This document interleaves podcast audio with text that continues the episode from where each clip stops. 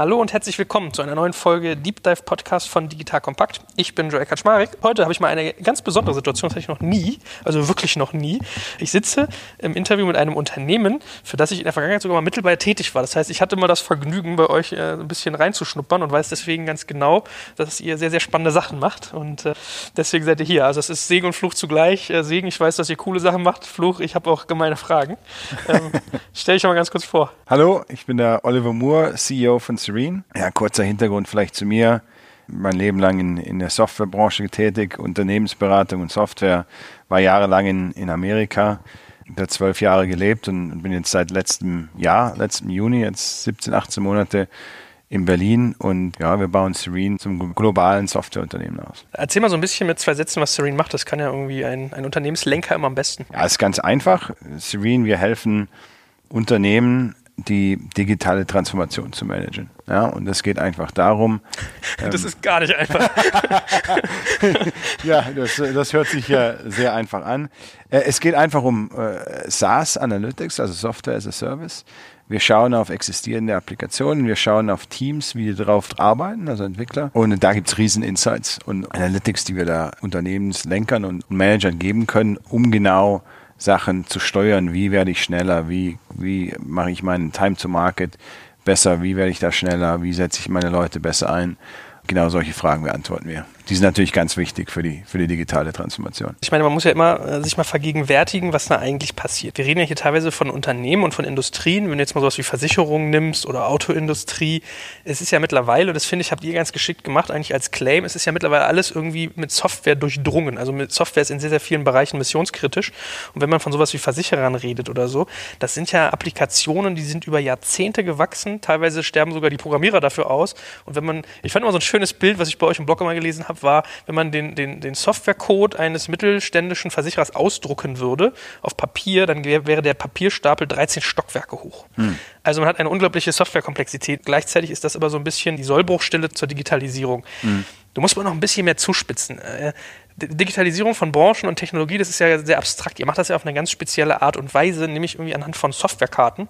Beschreibt mal, was genau ihr da eigentlich macht. Ja, ich, ich will noch mal gerne aufgreifen, was du gesagt hast, weil das ist genau das Problem von der Digitalisierung. Ja, also wir haben große Unternehmen als Kunden, also globale Businesses, die haben ab 100 Entwickler. Also unsere großen Kunden haben Tausende, Zehntausende von Entwicklern und die sind verteilt über Hunderte von Tausenden von Applikationen. Ja, und jetzt, jetzt äh, stellst du dir mal vor, du bist CIO oder Head of Digital Transformation für ein großen deutschen Unternehmen, Tausende von Entwicklern, Tausende von Applikationen und jetzt musst du das irgendwie synchronisieren und sagen, wie mache ich jetzt hier meine digitale Transformation?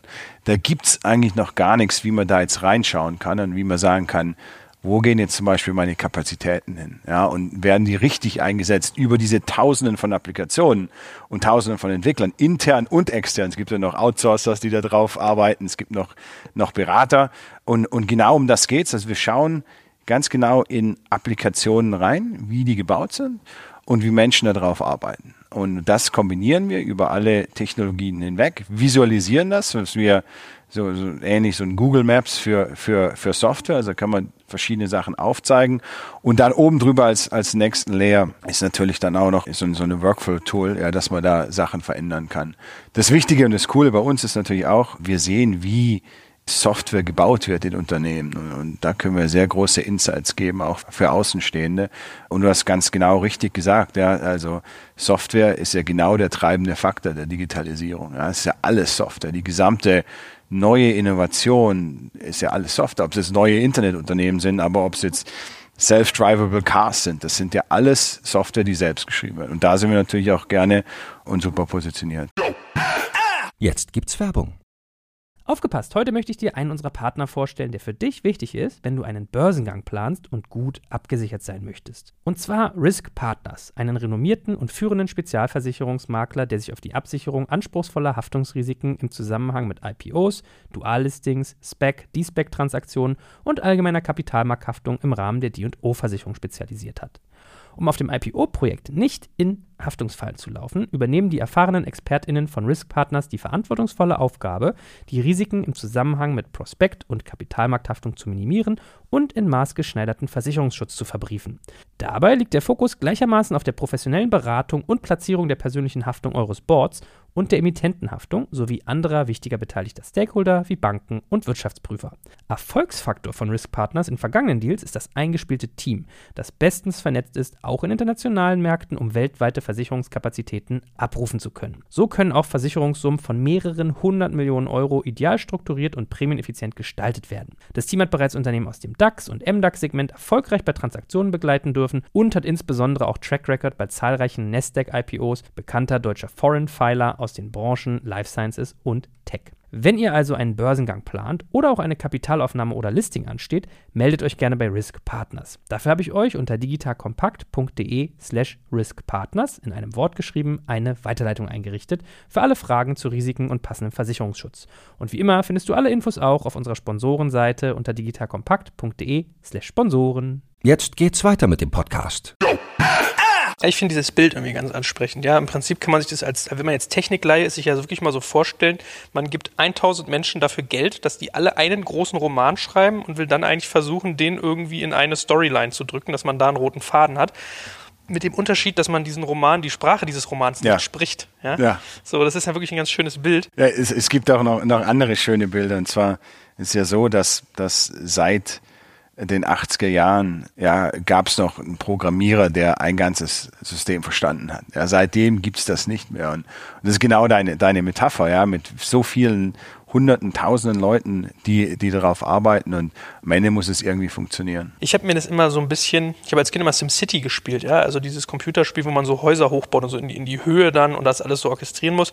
Das, das ist ja im Prinzip, korrigiere mich gerne, wenn ich das falsch wiedergebe, ja, aber das ist ja so ein bisschen, was ihr mit Software macht. Das heißt, ihr nehmt diese Blackbox-Software, visualisiert die in einer Form, dass die auch ein nicht technischer Entscheider verstehen kann und geht hin und zeigt eigentlich auf, was sind Problembereiche. Ja, also wenn man jetzt das SimCity-Gebäude sich vorstellt, kann man so ein bisschen sagen, die Grundfläche gibt an, wie viele Leute an dem Thema, also an dem Modul arbeiten, die Höhe sagt irgendwie, wie, wie sicher ist der Softwarecode abge, abgesichert, die Farbe des Gebäudes gibt auch irgendwie nochmal einen Anschluss, ist da vielleicht zu Komplexität, zu viel Komplexität drin. Sehr, sehr spannend. Aber wie muss ich mir irgendwie die, die tägliche Arbeit mit so etwas vorstellen? Also wenn ihr jetzt irgendwie, nehmen wir mal an, äh, du würdest jetzt von einem irgendwie einem CEO aus, aus einem DAX-Unternehmen pitchen und sagen, deine Organisation braucht das, um den Digital Change hinzukriegen. Wie erklärst du dem das? Genau, äh, die, die Visualisierung ist natürlich sehr, sehr wichtig für uns, weil, weil wir, wir sehen es so als, als Sprache, ja, die richtig, wenn es ein CEO oder sogar Board Level verbindet mit Entwicklern, weil genau, was du sagst, äh, normalerweise sind CEOs Boards nicht technisch, die verstehen nichts davon, das ist eine Blackbox. Aber wenn es visualisiert wird, dann sieht man, wenn was hoch ist, ah, und es ist rot wahrscheinlich noch, es leuchtet noch, ähm, und es wird immer höher und röter, dann weiß, versteht jeder, dass man da reinschauen muss und da was machen muss. Also das ist ganz wichtig, dass es die Visualisierung ist, die Sprache und das öffnet auch diese Blackbox. Generell der, der Wert ist ganz einfach. Wir, wir nennen das ganz kurz Licht an. Ja, der erste Wert ist erstmal reinschauen, was habe ich denn überhaupt? Ja, stell dir doch mal vor, tausende von Entwicklern, ta hunderte oder tausende von Applikationen. Das, und du als Lenker weißt du nicht, was du hast. Und Lichtern ist natürlich ein ganz, ganz ja, wertvoller Value, den, den, den wir bringen. Und dann geht's aber natürlich weiter, weil wenn du weißt, was du hast, kannst du auch dann aktiv Veränderungen vorantreiben. Zum Beispiel kannst du sagen, wieder über die hunderte und tausende Applikationen, wo geht denn meine Kapazität rein? Ja, also wo gebe ich denn meine Kapazität in die Applikation und macht es Sinn? Ja, habe ich zu viel Kapazität an, an alten Systemen, die ich nicht mehr brauche oder die nicht für die Digitalisierung oder Umsatz oder Innovation wichtig sind? Ja, und dann kann man da nachjustieren und sagen, ich, ich schaue, dass ich die Altsysteme besser hinbekomme und dann die Kapazität, die frei wird, auf Innovation oder auf Digitalisierung ummünzen. Und das ist natürlich ein super Value, ja, weil, weil du hast das Riesending, äh, es, ist no, es ist eine riesen Blackbox heute und morgen kannst du da aktiv lenken und, und deine Kapazitäten richtig einsetzen. Habt ihr eigentlich so Zahlen, dass du irgendwie sagen kannst, äh, vor eurem Tool und nach eurem Tool sind irgendwie Kunden so und so viel produktiver in Prozenten oder das spart so und so viel Prozent an Geld? Hast du da irgendwie einen Wert? Ja, ja ähm, es gibt so Richtwerte, aber was wir sehen ist, es geht nicht um Produktivität. Es, es geht nicht um Kosten. Ja, das war die IT der letzten Jahre, 15 Jahre. Es geht um Speed und Innovation. Und was wir sehen ist, in IT wird aktiv investiert. Ja, in IT und speziell in Software, genau die diese Innovationen treiben, wird aktiv investiert. So, für uns geht es weniger um Kosten und, und Effizienz. Es geht viel mehr um, wie kann ich schneller Software bauen? Und wie kann ich besser Software bauen? Und wie kann ich schneller auf Märkte, auf Innovationen reagieren? Beispiel, wir haben ein View, wo wir sagen, na, wie ist denn die Software gebaut und wie komplex ist die Software und wie verhalten sich die Leute da drauf. Und da haben wir so Zahlen, also äh, es geht, wenn es über unsere Kunden macht, es gibt so ungefähr 25 bis 30 Prozent Speed Factor Increase, ja. Also du kannst Produktivität nennen, aber es ist ja nicht mehr Produktivität, es ist Speed, ja, schneller, weil diese 25, 30 Prozent kann man dann verwenden, um neue Sachen zu bauen. Ja, und das ist massiv. Ich meine, das hört sich für jemanden, der jetzt so immer Zeitungen liest, ja, regelmäßig Manager-Magazin, Spiegel, was weiß ich, hören sich 25 bis 30 Prozent nach einer normalen Zahl an. Man muss dazu sagen, im IT-Bereich, wenn du da 10 Prozent Effizienzsteigerung oder Speedsteigerung sagst, zeigen die Leute dir eigentlich schon Vogel, so in meiner Art. Ja, klar. Ich meine, äh, über die letzten Jahre äh, wurde ja IT auf Kosten getrimmt, Outsourcing und, und alles ähm, zu niedrigeren Preisen. 30 Prozent ist massiv. Ja, Aber ihr kriegt das echt hin, Das ja? sind mal Milliarden, ja, die, die in IT gehen, ja, und und wenn du dann 30 Prozent davon nimmst, das ist ein riesen Und ein Grund dafür ist, es ist für jeden noch eine Blackbox. Ja, es war noch nie jemand da, der, der eine, eine SaaS oder Analytics hatte, die da reinschauen können. Und deswegen sind wir so stolz, dass wir das haben und auch so froh. Was glaubst du denn, man sagt ja immer so uh, Hurdles of Entry, ne? also ein Einstiegsbarrieren gegenüber Wettbewerbern. Äh, wie kompliziert, wie komplex ist eigentlich das Tool, was ihr gebaut habt? Glaubst du, dass das jemand irgendwie ad hoc nachbauen kann oder ist es was, was sich Konzerne selbst auch bauen könnten oder habt ihr da irgendwie richtig Wissenschaft reingesteckt? Nee, wir, also da sind wir ja in einer sehr glücklichen Position, dass wir sehr eng mit der akademischen Forschung verbunden sind. Wir sind ja quasi einen Spin-off aus, aus dem Hasso-Plattner-Institut hier in Potsdam. Bevor das Unternehmen gegründet wurde, wurde da, ich würde mal sagen, fünf, sechs Jahre an Forschung betrieben, genau um das Thema, wie kann man in sehr komplexe Software-Systeme reinschauen und wie kann man da Analytics treiben und wie kann man das auch ganz wichtig über über jegliche Technologie machen. Es gibt ja Software-Systeme, sind viele Technologien commingelt, ja, zusammen. Also da, da steckt ein riesiger Hirnschmalz drin, schon allein, um diese Sachen anzudocken. Und dann natürlich die Visualisierung ist auch einzigartig, weil wieder am Hasso-Platte-Institut gibt es einen Fachbereich, der spezialisiert sich nur auf, auf genau das. Und da wissen wir, dass es, dass es weltweit sowas einfach nicht gibt. Ja, weder in der Forschung und wenn es nicht in der Forschung gibt, dann wird sich auch kein Unternehmen, sei es auch noch so groß sein, leisten können, da viele Jahre verschiedene Doktoren und Doktoranden dran zu setzen und da mal was rumbauen zu lassen. Ja. Was man sich ja dann so ein bisschen fragt ist, hast du da nicht relativ oft mit Kunden zu tun, die da irgendwie Sicherheitsbedenken haben? Weil am Ende des Tages geben die ja irgendwie ihr Heiligstes, ihren Softwarecode raus. Wie ist denn da so die Reaktion? Unsere Solution oder Plattform ist so gebaut, dass keine Codezeile des Unternehmens verlässt. Also genau diese Analytics und Aufbereitung passieren innerhalb von den Firewalls von dem Unternehmen.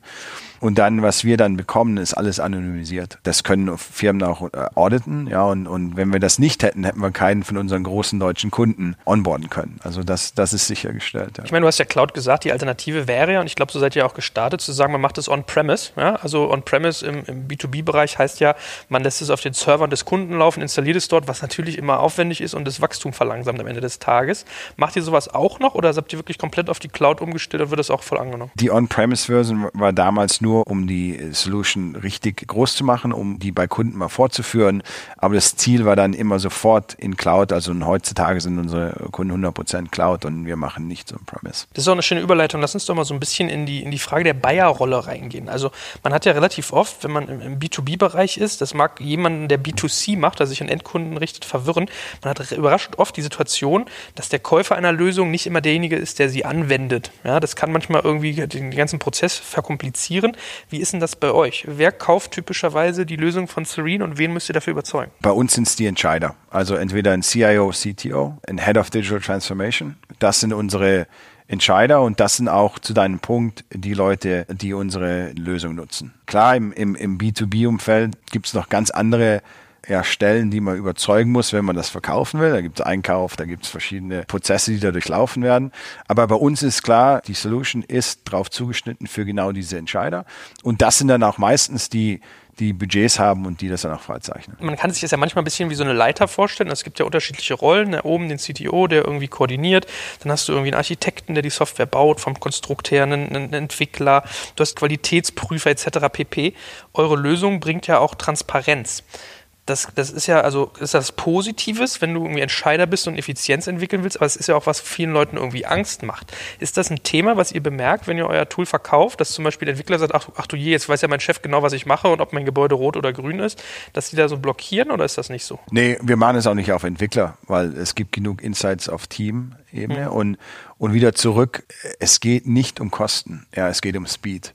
Und die Entwickler, wenn wir mit denen reden, die sagen, hey, endlich gibt's mal eine gleiche Sprache, die ich habe oder auch sogar ein, ein CTO, CIO überzeugen kann, der dann gar nichts wusste, was wir hier bauen. Ja, und, und das ist so viel wert, diese Verbindung zwischen die Visualisierung, die, die verbindet die gesamten Ebenen, und es geht ja nur um Speed, es geht nicht um Kosten. Ja, und, und, und von dem her sind die völlig aligned und sind eigentlich sehr happy. Kannst du denn für alle Menschen, die vielleicht mit B2B-Vertrieb, mit B2B-Unternehmertum noch nicht so vertraut sind, sagen, was sind denn generell so Besonderheiten von Geschäftskunden? Also wie ist zum Beispiel so ein Einkaufszyklus? Sind die wirklich so lang und komplex, wie man das von außen immer denkt? Klar, ist eine ganz andere Sache, an B2B zu verkaufen. Man hat eine ganz andere Strategie von, von der Sales-Seite her. Man weiß, dass es verschiedene Entscheider gibt in Unternehmen. Man weiß, dass es verschiedene, wie wir es nennen, Influencer gibt, die dann Daumen hoch oder Daumen runter geben müssen. Und es ist wirklich so, schon fast was, was kleines Politisches, eine Koalition zu bilden im Unternehmen, in dem man was verkaufen will, damit das, diese, die Solution unterstützt wird. Klar, im Endeffekt, wenn man hoch genug in der, in der Value Chain, in der Food Chain ist vom Unternehmen und ein Entscheider, und das ist Gott sei Dank bei uns der Fall, ein Entscheider diese Entscheidung trifft, dann geht es manchmal sehr, sehr schnell. Ja, dann sagt er, hey, ich will das und ich will es morgen. Und wenn es ein, ein, ein Executive sagt, dann wird es auch gemacht. Wenn man tiefere Levels verkauft, dann muss oft im B2B-Umfeld diese ganze Schleife durchlaufen werden. Hoch, hoch, hoch, hoch, dann muss der Entscheider unterschreiben, runter, runter, runter, wieder zurück. Aber das muss man natürlich dann im, im Sales-Prozess abbilden, das ist ganz klar. Das kommt auf die, auf die Lösung drauf an und es kommt natürlich auch auf die Targets, auf die Verticals drauf an und muss sich darauf einstellen. Kannst du sagen, was ihr da für Zyklen habt? Also wie lange dauert es bei euch zum Beispiel, wenn ihr einen Kunden kennenlernt, anspricht, bis der bei euch was abschließt? Habt ihr da so eine Durchschnittsdauer? Bei uns geht es sehr, sehr schnell. Also wir haben schon unter einem Monat, was äh, also das ist ja Raketenspeed ja, eigentlich bei von ich will das haben, ja. Okay. So zwei, drei Monate ist unser Standard, was was eigentlich sehr sehr schnell ist was aber auch zeigt, dass wir in der Lage waren oder sind, die, die, Lösung so zu verknüpfen, dass sie den direkten Wert zu dem Entscheider darstellt oder den, den, Wert, den Wert aufzeigt. Ja, also ich finde das sehr, sehr kurz. Also ich habe mit, mit Startups aus dem, also ich würde gar nicht mal sagen Startups, schon teilweise wirklich Grown-Ups, nenne ich die dann immer, aus dem B2B-Bereich geredet, die haben gesagt, wir haben Kunden, das Gros sind so sechs Monate, wir haben Kunden, bei denen dauert es anderthalb Jahre. Ja. ja. Von daher wärst du, wärst du da mit drei Monaten wirklich schnell. Ich meine, wie machst du das denn? Also was ist denn so euer, euer Lead-Einkaufsweg? Es muss ja dein Ziel sein, möglichst hoch in der, in der Nahrungskette einzusteigen, dem den, das Bedürfnis aufzuzeigen und dann schnell den Abschluss zu suchen. Wie macht ihr das? Also wie kommt man zum Beispiel an den CIO oder an den Head of Digital ran? Es gibt verschiedene Wege. Es gibt Thought Leadership, es gibt Referrals, ja, die, die sind ja auch alle vernetzt. Und äh, nichts besser, als wenn sich ein Entscheider mit einem anderen zusammensetzt und uns empfiehlt. Das passiert, ja. Es gibt natürlich auch Sachen, dass wir unseren Sales-Prozess genau darauf abgestimmt haben, dass wir diese Leute identifizieren und auch ansprechen können. Ja, und, und das kombiniert dann mit wie wir unser Sales-Team aufgebaut haben. Das sind alles ja, B2B-Sales-Profis. Funktioniert da eigentlich Content-Marketing? Ich sehe ja sehr oft, dass viele Leute mit so White-Papern arbeiten und irgendwie so kostenlos einen Teil ihres Wissens teilen und dann so versuchen, an Kunden zu kommen. Ja, äh, schon. Ja, es, es funktioniert, weil wenn man sich jetzt mal äh, ja die die die Buying Patterns anschaut, speziell im B2B Umfeld, sehr sehr viel wird über online gemacht, ja, dass Leute sich online schlau machen, bevor sie ja erstmal so eine Vorauswahl treffen, wenn es irgendwelche Mitbewerber gibt und dann nochmal ein bisschen nachlesen, was machen jetzt die Einzelnen und dann erst ein Sales Rep eingeladen wird. Das heißt, 60 Prozent von diesem ganzen Entscheidungsweg ist schon vorher, bevor ein Unternehmen gar nicht mal richtig weiß, dass sie, dass sie da considered werden. Und da ist Content natürlich King. Ja, ich meine, ihr habt es ja da besonders schwer. Ihr adressiert ja ein Problem oder ihr verkauft eine Lösung, von der die Leute gar nicht wissen, dass es sie gibt. Und ein Problem, was man sich teilweise gar nicht so in Worten fassen kann. Das heißt, ihr könnt jetzt eigentlich nicht hingehen und sagen, ich buche mal einmal Google AdWords durch auf das Begriff, den Begriff XYZ, sondern du musst eigentlich so ein bisschen von hinten durch die Brust ins Auge gehen. Ist Reselling bei euch eigentlich ein Thema? Ich zum Beispiel hingeht und Beratungen nehmt und die verkaufen euch mit. Ist das ein Tool, was für euch funktioniert? Ja, ist eine sehr große Möglichkeit oder Opportunity für uns auch, wo wir auch schon mit sehr großen Beratungen zusammenarbeiten die natürlich dann ja Consulting Services um unsere SaaS Solution drumherum schnüren. Das ist natürlich für uns sehr, sehr gut, weil wir haben jetzt dann eine Solution mit einem Tier 1 Partner, wo wir dann auch zu deren Kunden gehen können und, und das anbieten können und natürlich auch für uns selber ein Wert, weil es werden neue Sachen um unsere Solution rum kreiert und das erhöht dir schon wieder der, den Wert unserer Solution. Also da sind wir sehr, sehr eng verzahnt und verdrahtet und wirklich von in unserem speziellen Fall jetzt von Strategieberatung, ja, also die klassischen Strategieberater, zu irgendwelchen IT-Advisory-Beratungen, zu Outsourcern ja, oder IT-Services-Dienstleistern. Also kannibalisiert sich das gar nicht, ja, weil ich teilweise auch gedacht habe, eigentlich geht ihr ja hin und nehmt die Arbeit, die irgendwie so ein Capgemini, Melbourne Wolf, Accenture, wie die alle heißen, ja, die ganzen IT-Beratungen machen und automatisiert die so ein Stück weit. Also es ist gar nicht so, dass ihr sie ersetzt, sondern im Prinzip gebt ihr ihnen ein weiteres Tool an die Hand, auf dem die dann aufbauen können. Ja, ja genau. Also wir, wir helfen quasi unseren Partnern in einem Markt, der von viel Wettbewerb getrieben ist und natürlich auch wo man sich differenzieren will, ja, als, als Beratungsfirma, helfen wir natürlich da auch ein Alleinstellungsmerkmal zu schaffen. Lass uns mal so ein bisschen deine äh, Unit Economics eintauchen. Wie viel kostet das eigentlich? Wie, wie berechnet ihr das? Also was für Pakete baut ihr und was muss ich ungefähr rechnen? Also habt ihr so ein Modell, dass ihr sagt, äh, ein Platz kostet X oder wie, wie läuft das? Nee, bei, bei uns geht's, ist es ganz einfach, es ist ein jährliches Modell, ist ja SaaS, ja, das ist keine, keine Lizenzkosten und dann irgendwelche Maintenance, sondern ein jährliches Modell und dann geht es einfach um Applikationen und wie weit und breit es in der in, der, in dem Unternehmen eingesetzt wird. Kannst du so grobe Faustregel sagen, was das ungefähr kostet, wenn man euch benutzt? Es kommt darauf an, wie breit und weit man das einsetzt. Ja, also es ist natürlich jetzt ein Unterschied, ob es eine Applikation ist oder tausende und es ist ein Unterschied, ob es eine sehr kleine Applikation ist oder so eine, eine, eine Versicherungsapplikation, wie du am Anfang genannt hast und, und da variiert das, aber es ist ganz einfaches Pricing. Also. Jetzt kommt ein kleiner Werbespot. Aufgepasst! Wusstest du, dass HR-Teams heutzutage mit mehr Aufgaben denn je konfrontiert sind? In der aktuellen Studie HR Trends, die Zukunft der Personalarbeit 2024 von Sage, wurden HR-Teams aus sieben verschiedenen Ländern und über 20 Branchen befragt, um top aktuelle Insights in der Entwicklung des Personalwesens zu geben. Sage entwickelt HR-Tools und Software für dein Unternehmen, um Lohnabrechnungen, Personalmanagement, Buchhaltung und mehr zu vereinfachen. So, und die Studie von Sage zeigt unter anderem, dass ganze 91% der HR-Teams angeben, dass ihre Arbeit Arbeitsbelastung im letzten Jahr zugenommen hat, aber gleichzeitig glauben 79 Prozent der Befragten, dass Automatisierung ihre Prozesse zukünftig verbessern und Zeit sparen kann. Ebenfalls spielt auch KI eine große Rolle. Derzeit nutzen etwa ein Drittel bereits Chatbots wie ChatGPT in ihren Prozessen und circa drei Viertel der PersonalleiterInnen sind sich bereits sicher, dass KI die Arbeitsweise im HR revolutionieren wird. Du merkst, die Studie ist vollgepackt mit Statistiken, überraschenden Erkenntnissen und Tipps für HR-Führungskräfte, die vorankommen wollen und zeigt eine Momentaufnahme der sich stetig wandelnden Rolle von HR heute. Am besten schaust du dir die Studie HR-Trends, die Zukunft der Personalarbeit 2024 selbst an. Unter digitalkompakt.de slash Sage, S-A-G-E, kannst du sie dir komplett kostenlos herunterladen. Und wie immer findest du alle Infos auch auf unserer Sponsorenseite unter digitalkompakt.de/slash Sponsoren. Werbung Ende.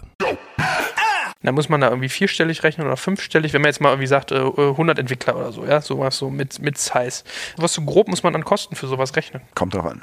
Hm. Kann, ich, kann ich wirklich nicht sagen. Das hält mich so ein bisschen auf bei euch. Ihr seid ein bisschen unwillens, Preise öffentlich zu kommunizieren. Ja, weil, weil es, es ist natürlich, es gibt so viele verschiedene Konstellation, ja, klar, es gibt kleinere Deals und es gibt auch Millionen plus Deals, ja. Es kommt immer darauf an, wie die Situation ist und wie wir dem Unternehmen helfen können. Ich habe ja gelernt, bei so bei, bei SaaS-Themen ist ja so Cross-Selling und Upselling auch immer so ein Thema. Ne? Also ist ja wahrscheinlich was, was sich dann auch irgendwie positiv auswirkt. Funktioniert das wirklich gut, dass man sagt, ich habe einen Kunden, man, man setzt ihm irgendwie ein Paket rein und macht dann Upselling, dass man mhm. ihm einfach weitere Tools gibt, weil die merken irgendwie, das, das schafft Wert und wollen dann mehr? Mhm. Ja, und es geht wieder zurück auf den Wert, weil normalerweise fängt man ja nicht mit einer großen Enterprise-Lizenz an, sondern mit einer Abteilung oder und dann, wenn der Wert da ist, dann verbreitet sich das innerhalb des des Unternehmens. Ich habe so ein bisschen auch mal versucht zu verstehen, was sind so die Metriken, die bei SaaS irgendwie eine Rolle spielen.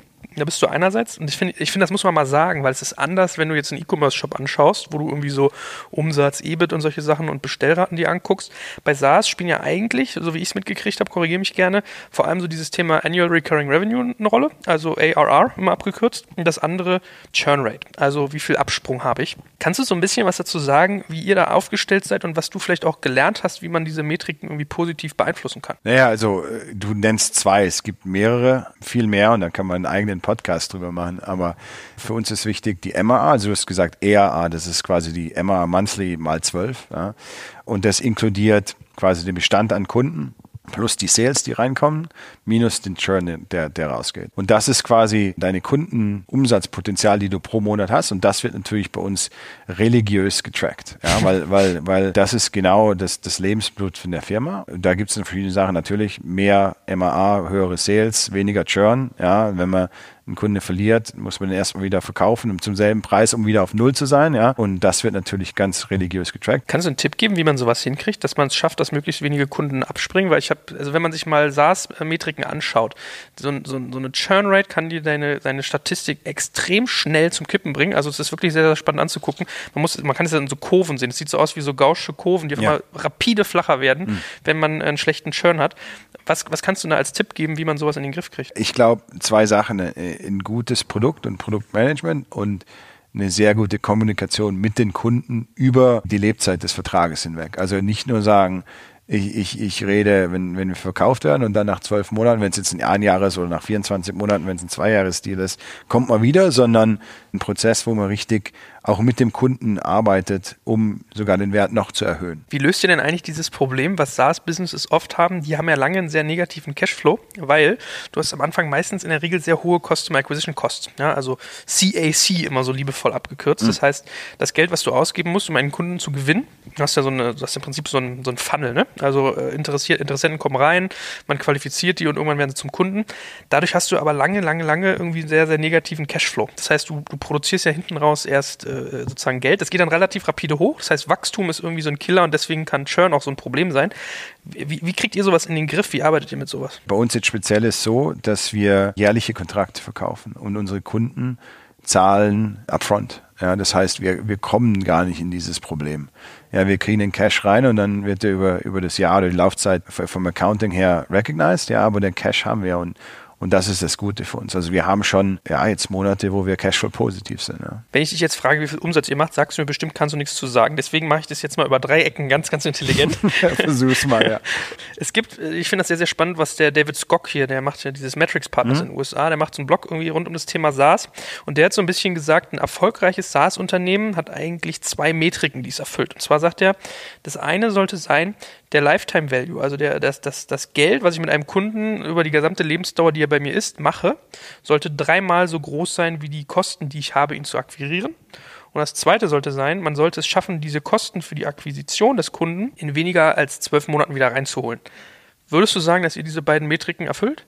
Ja. Okay, und bisschen mehr noch? Na, ja, nee, ganz klar, kennen wir das. David Scott kennt, kennt jeder, ja, der sich auskennt, super Blog und ganz klar, und da geht's eher darum, die Metriken, die du angesprochen hast, wie effektiv ist mein Marketing? Ja, wie effektiv, also wie viel Geld muss ich im Marketing ausgeben, um einen Kunden an und wann, wie lange ist der Kunde dann bei mir, bevor er churnt? Mhm. Ja.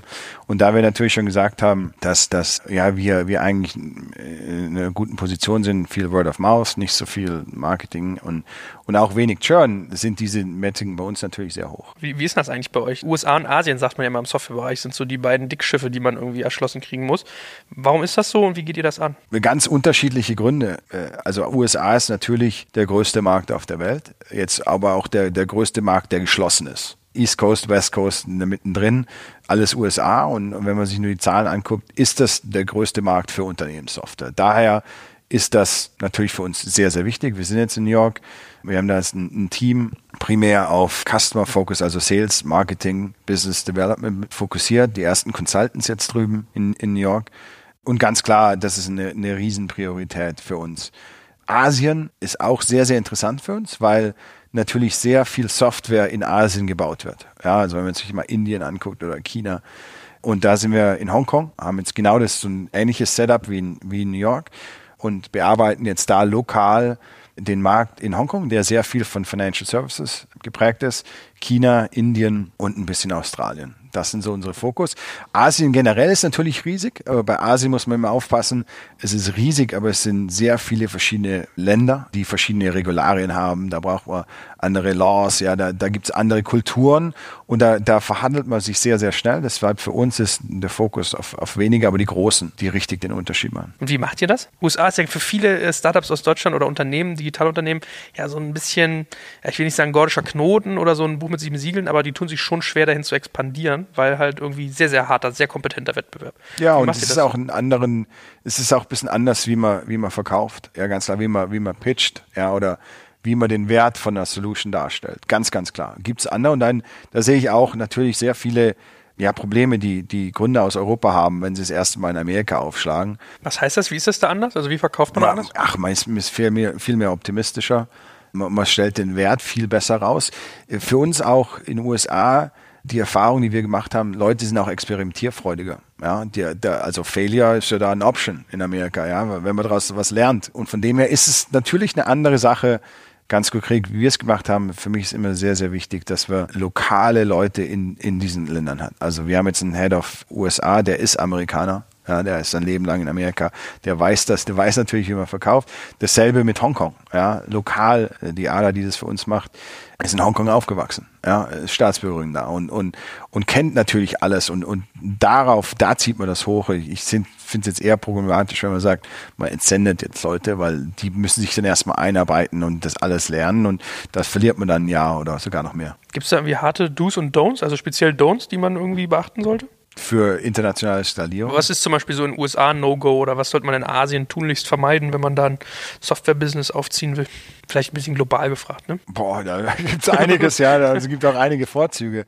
Aber ich glaube, wenn, wenn ich es jetzt neu machen würde, würde ich mir jemanden suchen, der das schon mal gemacht hat. Ja, ganz klar weil schon allein aufbauen, was macht man mit den verschiedenen Versicherungssystemen, wie macht man Payroll, wie, ja, also diese mhm. ganz normalen Sachen, die man einfach braucht, weil vorher kann man keinen äh, Employee in Amerika einstellen, ja, Social Security, diese ganzen Sachen.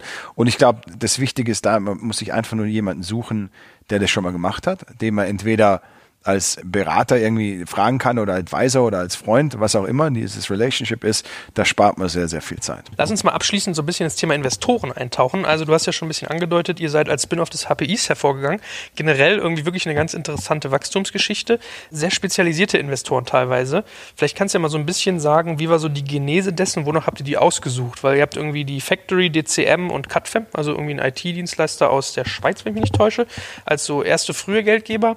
Dann kam ein Early Bird und dann ein großer VC. Wie entstand das? Die initialen Geldgeber kamen von den Gründern, ja, das sind ein, ein Gründerteam, die, die kennen sich sehr gut, die vertrauen sich und die machen auch sehr viel zusammen. Also es war so eine so eine, so eine Pre-Packaged Box, das war super. Das hat auch für die ersten Jahre gereicht, um, um die Solution weiterzubauen. Dann kam ja dann 2015 Early Bird. Es war natürlich dann ein, großes Siegel, dass, dass einer der Großen da investiert hat. War auch sehr, sehr wichtig, auch mit Erfahrungen, aber auch Connections und einfach nochmal eine, eine Stimme in, wie skaliert man Unternehmen. Und dann kam ja jetzt dieses Jahr dann nochmal neue hinzu, eine neue Runde. Und mit dem, ja, haben wir jetzt wieder einen sehr, sehr großen drin in Europa. Und da sind wir natürlich super aufgestellt, wieder mit Connections, wieder mit Intros, sei es zu irgendwelchen Kunden. Ja, also da geht's drum welchen, welchen CIO wollen wir sprechen und dann, wird der Kontakt halt hergestellt. Ja, das ist äh, natürlich super. Und auch natürlich dann auch Geldgebern, wenn es jetzt dann um die nächste Runde geht. Ich sage immer, wenn man gute Investoren hat, dann kommen gute Investoren dazu. Ja, es ist ja, es ist ja so eine, so eine, so eine Prophecy. Ja, also man muss gute finden und dann dann repliziert es sich das auch, dann, hat man auch, dann erhöht man auch die Chancen, dass man schneller und besser skalieren kann. Was passiert denn eigentlich mit dem Kapital, was ihr jetzt aufgenommen habt? Also was ist da so Plan? Ist es so reine Expansion USA und Asien oder was muss man von euch noch so in naher Zukunft erwarten? Ja, ich denke, äh, ja, es ist eine, eine Kombination, klar, Expansion, ganz klar. Wir sind jetzt 70 Leute, Mitarbeiter, ja, ist sehr, sehr schnell gewachsen. Expansion in, in neue Märkte, aber auch äh, Investment in Europa. Also UK sind wir jetzt auch schon Benelux sind wir mehr Leute da für, für den europäischen Markt. Und dann ein, ein, anderer Teil natürlich dann auch wieder in die Produktentwicklung. Ja, dass wir neue Sachen bauen können, dass wir vielleicht adjacent Markets, also neue Sachen, die gerade nebendran sind, reingehen können, um natürlich auch zukünftig und, und langfristig das Wachstum sichern zu können. Also ein Teil davon in Sales and Distribution und Expansion, ein Teil davon zurück ins Produkt R&D, dass wir da noch viel mehr investieren können. Auch wenn es immer so ein bisschen so ein Blick in die Kristallkugel ist, habt ihr irgendwie schon so ein, so ein Exit-Szenario auch im Kopf? Also würdest du sagen, Serene ist eher so eine potenzielle Börsengang-Geschichte oder könnt nicht zum Beispiel sogar so ein Sunguard, was ja eigentlich, wo du die besten Connections haben dürftest, hingehen und euch kaufen? Also es müsste ja theoretisch das, was ihr macht, für sehr, sehr viele große, geldstarke Unternehmen interessant sein. Ja, klar, machen wir uns jetzt keine Gedanken drum. Kopf runter und erstmal das Unternehmen richtig groß aufbauen und dann alles andere kommt automatisch. Und da limitieren wir uns auch nicht, aber das ist jetzt auch noch kein Thema, weil weil jetzt sind wir klar fokussiert darauf, das, das Unternehmen zu skalieren. Super. Ansonsten an alle da draußen, die sich das heute angehört haben, ich hoffe, euch hilft das auch sehr und ihr habt auch ein bisschen Spaß dabei. Wenn ihr uns eine Freude machen wollt, geht zu iTunes und schenkt uns eine 5-Sterne-Bewertung, denn unser Vermarkter tritt uns immer fleißig auf die Füße. So etwas müssen wir machen, weil nur 5-Sterne-Bewertungen helfen. Damit können wir mehr Leute erreichen, hoffentlich mehr Leuten helfen, spannendere Inhalte machen etc. pp. Also, das würde uns sehr freuen. 5 Sterne bei iTunes. Vielen Dank an euch. Dann danke ich dir ganz herzlich, dass du so viel Zeit investiert hast und uns alle ein bisschen aufgeschlossen hast zur Internationalisierung, zu Amis, wie die so ticken und natürlich auch zu SAS. Ganz herzlichen Dank. Gern geschehen. Jetzt gibt's Werbung. Aufgepasst, heute möchte ich dir einen unserer Partner vorstellen, der für dich wichtig ist, wenn du einen Börsengang planst und gut abgesichert sein möchtest. Und zwar Risk Partners, einen renommierten und führenden Spezialversicherungsmakler, der sich auf die Absicherung anspruchsvoller Haftungsrisiken im Zusammenhang mit IPOs, Duallistings, SPEC, D-SPEC-Transaktionen und allgemeiner Kapitalmarkthaftung im Rahmen der D&O-Versicherung spezialisiert hat. Um auf dem IPO-Projekt nicht in Haftungsfallen zu laufen, übernehmen die erfahrenen ExpertInnen von Risk Partners die verantwortungsvolle Aufgabe, die Risiken im Zusammenhang mit Prospekt- und Kapitalmarkthaftung zu minimieren und in maßgeschneiderten Versicherungsschutz zu verbriefen. Dabei liegt der Fokus gleichermaßen auf der professionellen Beratung und Platzierung der persönlichen Haftung eures Boards und der Emittentenhaftung sowie anderer wichtiger beteiligter Stakeholder wie Banken und Wirtschaftsprüfer. Erfolgsfaktor von Risk Partners in vergangenen Deals ist das eingespielte Team, das bestens vernetzt ist, auch in internationalen Märkten, um weltweite Versicherungskapazitäten abrufen zu können. So können auch Versicherungssummen von mehreren hundert Millionen Euro ideal strukturiert und prämieneffizient gestaltet werden. Das Team hat bereits Unternehmen aus dem DAX und MDAX-Segment erfolgreich bei Transaktionen begleiten dürfen und hat insbesondere auch Track Record bei zahlreichen Nasdaq-IPOs bekannter deutscher Foreign Filer aus den Branchen Life Sciences und Tech. Wenn ihr also einen Börsengang plant oder auch eine Kapitalaufnahme oder Listing ansteht, meldet euch gerne bei Risk Partners. Dafür habe ich euch unter digitalkompakt.de slash riskpartners in einem Wort geschrieben eine Weiterleitung eingerichtet für alle Fragen zu Risiken und passendem Versicherungsschutz. Und wie immer findest du alle Infos auch auf unserer Sponsorenseite unter digitalkompakt.de slash Sponsoren. Jetzt geht's weiter mit dem Podcast.